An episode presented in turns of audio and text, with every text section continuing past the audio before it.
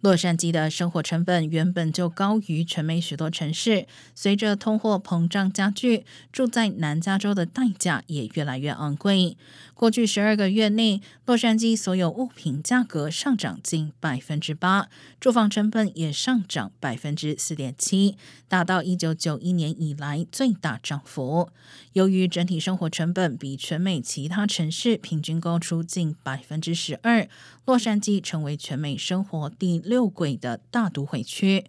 而全美前十贵的城市中，还有三个城市在加州，分别是位居第一的旧金山、位居第三的圣地亚哥和第四名的圣荷西。